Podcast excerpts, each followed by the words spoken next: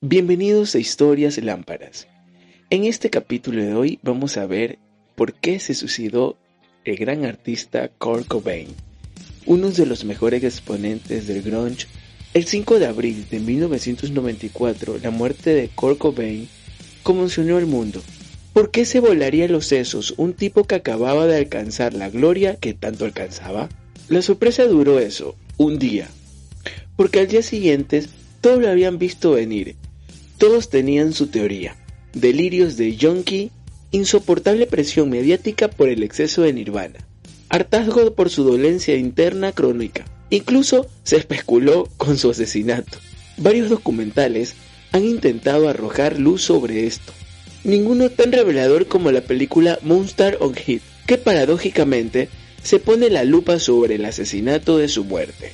De hecho, su montaje termina abruptamente justo antes de la infame detonación de su escopeta recordada. La película solo retrata un Hatch del rey del grunge, en el que muestran aquellos episodios de su vida que no pudo dirigir, que miraron su autoestima convirtiéndole en una personalidad débil incapaz de soportar el escrutinio público, pero también el privado. Una persona que quizás tenía sus cartas marcadas desde el principio, con estrellato o sin él. Identificamos esos desastres vitales junto a Brett Morgan, licenciado en mitología, estadounidense por el Hanford College de Antwerp, Massachusetts, y por lo tanto muy adecuadamente director del filme. Hay mucho escrito y rodado sobre Korg. Esa situación provocó que afrontara este filme con un enfoque tan original y diferente. Es cierto, hay muchísimos trabajos sobre su vida, sobre su música, sus documentales, análisis de sus diarios, etc. Pero todos daban vueltas alrededor de lo mismo. Nirvana si en realidad no existiera todo ese material, no habría sentido mucho más presión, porque me hubiera preocupado más el hecho de dejar cosas en el aire, para trazar una biografía audiovisual de Korg. Sentía que no debía tratarme en este o aquel momento, luego o en otro, y así hasta dar con lo que solo tenía un mero interés mediático, sin sentido biográfico. En lugar de eso secuencié cinemáticamente toda su vida, lo complicado fue que el personaje con el que trabajaba era tan explosivo, artísticamente y en tantas formas diferentes, que resumirlo todo en dos horas de cine era una tarea temática. Sus dibujos, sus mixers, sus grabaciones, pero con mucho esfuerzo creo que he podido ordenarlo todo para crear una película que refleja el viaje interior de Korg, a través de esto que llamamos vida. Quizás perdimos un gran artista del grunge, no lo sé. Tanto como brillante no creo que fuera su parte. En las cintas que usamos de la película, Korg no hace un grunge al uso. Él supuestamente escupe las palabras. Son como haikus. Pero sí, hay momentos en los que parece que se convierte en un intérprete, en lo que dice las palabras con una intensidad que realmente te traspasa, en los que habla como en ninguna de sus canciones. El acceso total. En su película, Montas of Her es el primer documental autorizado por su familia de Cobain, y es que de hecho, Morgan no tuvo que pedir permiso ya que fue Cobain Love quien lo buscó a él, y no al revés. El cineasta, que no es particularmente fan de Nirvana, dio el sí, y en cuanto supo que vendría total acceso a cintas, en Super 8, VHS, fotografías, grabaciones, diarios y dibujos que habían permanecido guardados bajo llave en su sótano durante años. ¿Cuándo fue a leer esos diarios? Tuve sensaciones centradas, porque la primera vez que accedí a ellos estaba bastante nervioso. Fue estresante, porque sentía que no podía perder ni un segundo, pensando que en cualquier momento Corbin me estaba observando, mientras pasaba la página. Se arrepentiría y me diría que saque mis jodidas nalgas de allí. Así que mi primer contacto fue con prisas, intentando recoger todo aquello que tuviese valor para la película, como si tuviera mi única oportunidad. Después, cuando supe que Cobain iba en serio, organicé un sistema para documentarlo todo.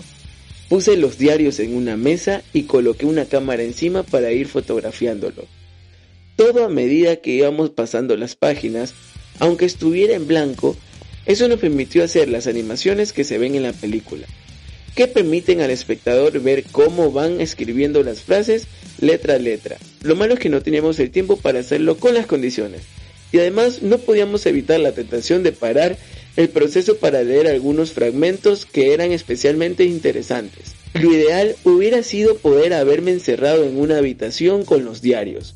La cantidad de material era demasiado. Había que documentarlo todo. Pero lo bueno, lo hacíamos de la mejor manera posible con el tiempo que nos dio. Lo mejor de Kurt Cobain era su nivel de honestidad. Por ejemplo, cualquiera de nosotros podría tener un sueño en el que se folla a su propia madre, pero no se lo contaría a nadie porque es extremadamente embarazoso. Ni tampoco lo escribiríamos en un papel, ni siquiera querríamos recordarlo, pero él sí. Y cuando lo vi fue como que, ¿en serio? No te creo, Kurt. Y después su escritura se volvió más y más fanática, más y más cabreada, aunque también cada vez más esporádica. Tuve que combinar valores detective y psicólogo para intentar descifrar sus mayores paranoias. Bienvenidos al podcast, bienvenidos al podcast Historias Lámparas por Radiarte. El día de hoy vamos a ver las paranoias que tenía nuestro artista Kurt Cobain, ya que después de morir el creador de la película Morgen, en su diario encontró varias cosas. Entre esas vamos a ver las paranoias de este artista. Episodio número 1. Hiperactividad. Aunque las imágenes no llegan a reflejar ningún drama al respecto, una mala gestión de la hiperactividad de Core fue, según Morgan, el primer zarpazo que recibió su equilibrio mental. Sus padres no supieron cómo lidiar con ese trastorno, dice Morgan, y no lo trataron como debían. Aquello desorientó mucho al niño, que por entonces era Cord. No sabía bien a quién atenerse y sus padres no fueron capaces de enfocar, de canalizar todas sus energías hacia algo positivo y de hecho no se pudieron haber hecho tanto el ciego. Episodio 2.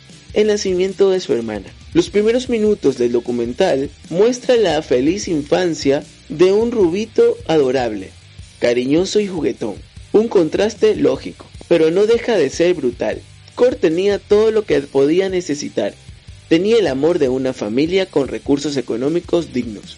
En la película no digno en una palabra sobre esto, pero sí se observa con detenimiento el rostro de Cor cambia completamente en las escenas en las que aparece su hermana recién nacida. Explica Morgan. Dejar de ser el centro de atención le afectó más de la cuenta al parecer. Episodio 3. Divorcio de los padres y rechazo familiar. Morgan no cree que el divorcio de sus padres fuese el punto de inflexión de la tendencia depresiva de Kurt. Sí que se sentía avergonzado por ello, aunque él no tuviese nada de culpa, lo cual dice mucho de su obsesión por autoculparse de todo. Asegura el cineasta. En lo que sí dejó una cicatriz de él es que como adolescente, Kurt fue la combinación del divorcio con el posterior rechazo de ambas partes, padre y madre, lo cual lo enviaron a vivir con otros familiares con lo cual lo rechazaron a la menor señal de rebelismo. La perspectiva de una vida de vagabundo empezó a revolotear sobre él, y así entonces fue cuando empezó a consumir drogas. Episodio 4, o el episodio Retard Fokker.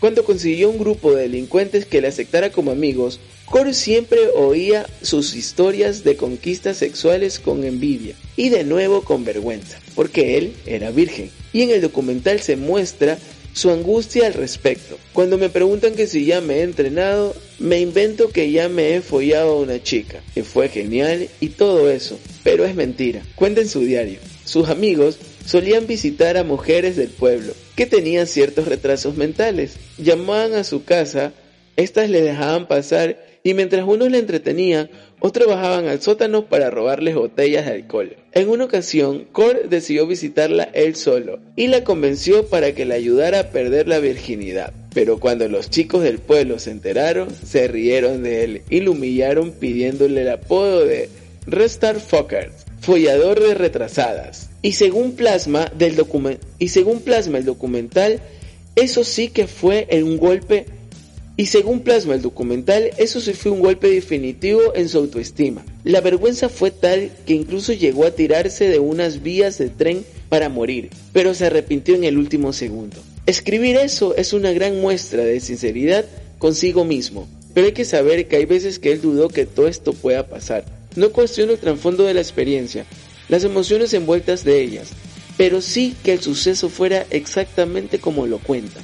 Y eso pasa con otros aspectos de su vida.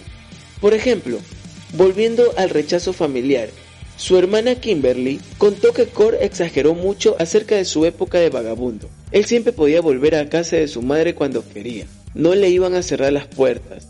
Lo que pasa es que la mamá ya no era capaz de hacerle feliz. No sabía cómo hacerlo.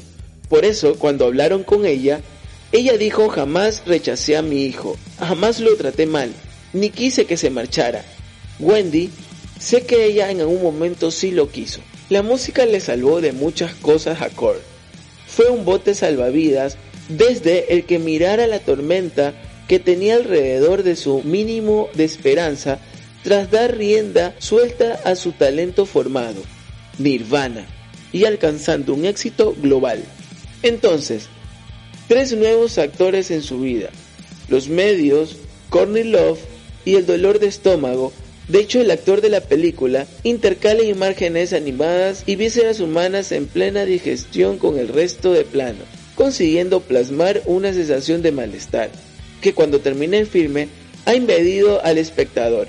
También son inquietantes algunas de las escenas que Core comparte a solas con Love, un muestrario de la típica dualidad emocional yankee, profundamente registradas en VHS.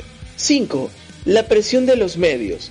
De ahí entra el actor mediático. Una de las cosas que peor llevó Core fue un titular que decía Frances Vinco Baines, la niña que nacerá naciendo una yankee. Es cierto que Courtney no se cuidó como debía durante el embarazo y por eso Kurt sintió un enorme alivio cuando vio que su hija estaba perfectamente. Superado eso, la presa atacó por su lado, directamente a Courtney. En uno de los videos se la escucha decir soy la mujer más odiada del rock. Lo que pasa es que ella misma se lo tomaba mejor que él. En una de las pocas secuencias de Core sobre un escenario durante un concierto se dirigía a una impresionante masa de público para pedirles un favor. ¿Sabéis? Mi mujer cree que todo el mundo la odia. ¿Me ayudarías a mostrarle que no es verdad? ¿Gritarías conmigo, te queremos, Courtney? en el momento en el que los fans respondieron al unísono, Cole demostraba una hermosa sonrisa. Realmente necesitaba ese gesto, pero poco ayudó a superar su miedo a la crítica. Morgan muestra en el documental varios escritos y mensajes de voz, en los que amenaza a periodistas, a revistas, etcétera, etcétera, etcétera. Así era Kurt Cobain, a todo el mundo amenazaba, a todo el mundo decía lo que le quería decir. Y en el último episodio, en el episodio 6, lo que nos atacaba a él eran sus celos. Para Kurt, un tipo que como ya hemos mencionado, tuvo sus problemillas para congeniar con el sexo opuesto, estar con Courtney Love era un éxito personal. Ella era muy importante para él.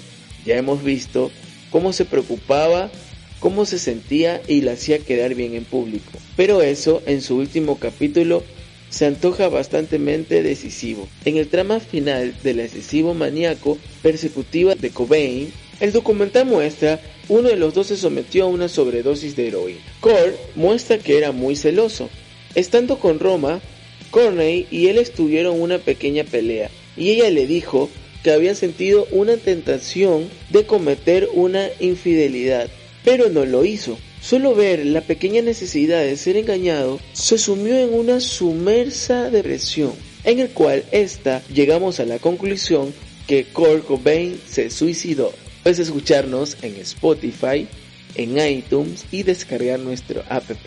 Para más podcasts, escucha Historias Lámparas por Radiarte, la mejor radio online del Ecuador y del mundo entero. Gracias por escucharnos.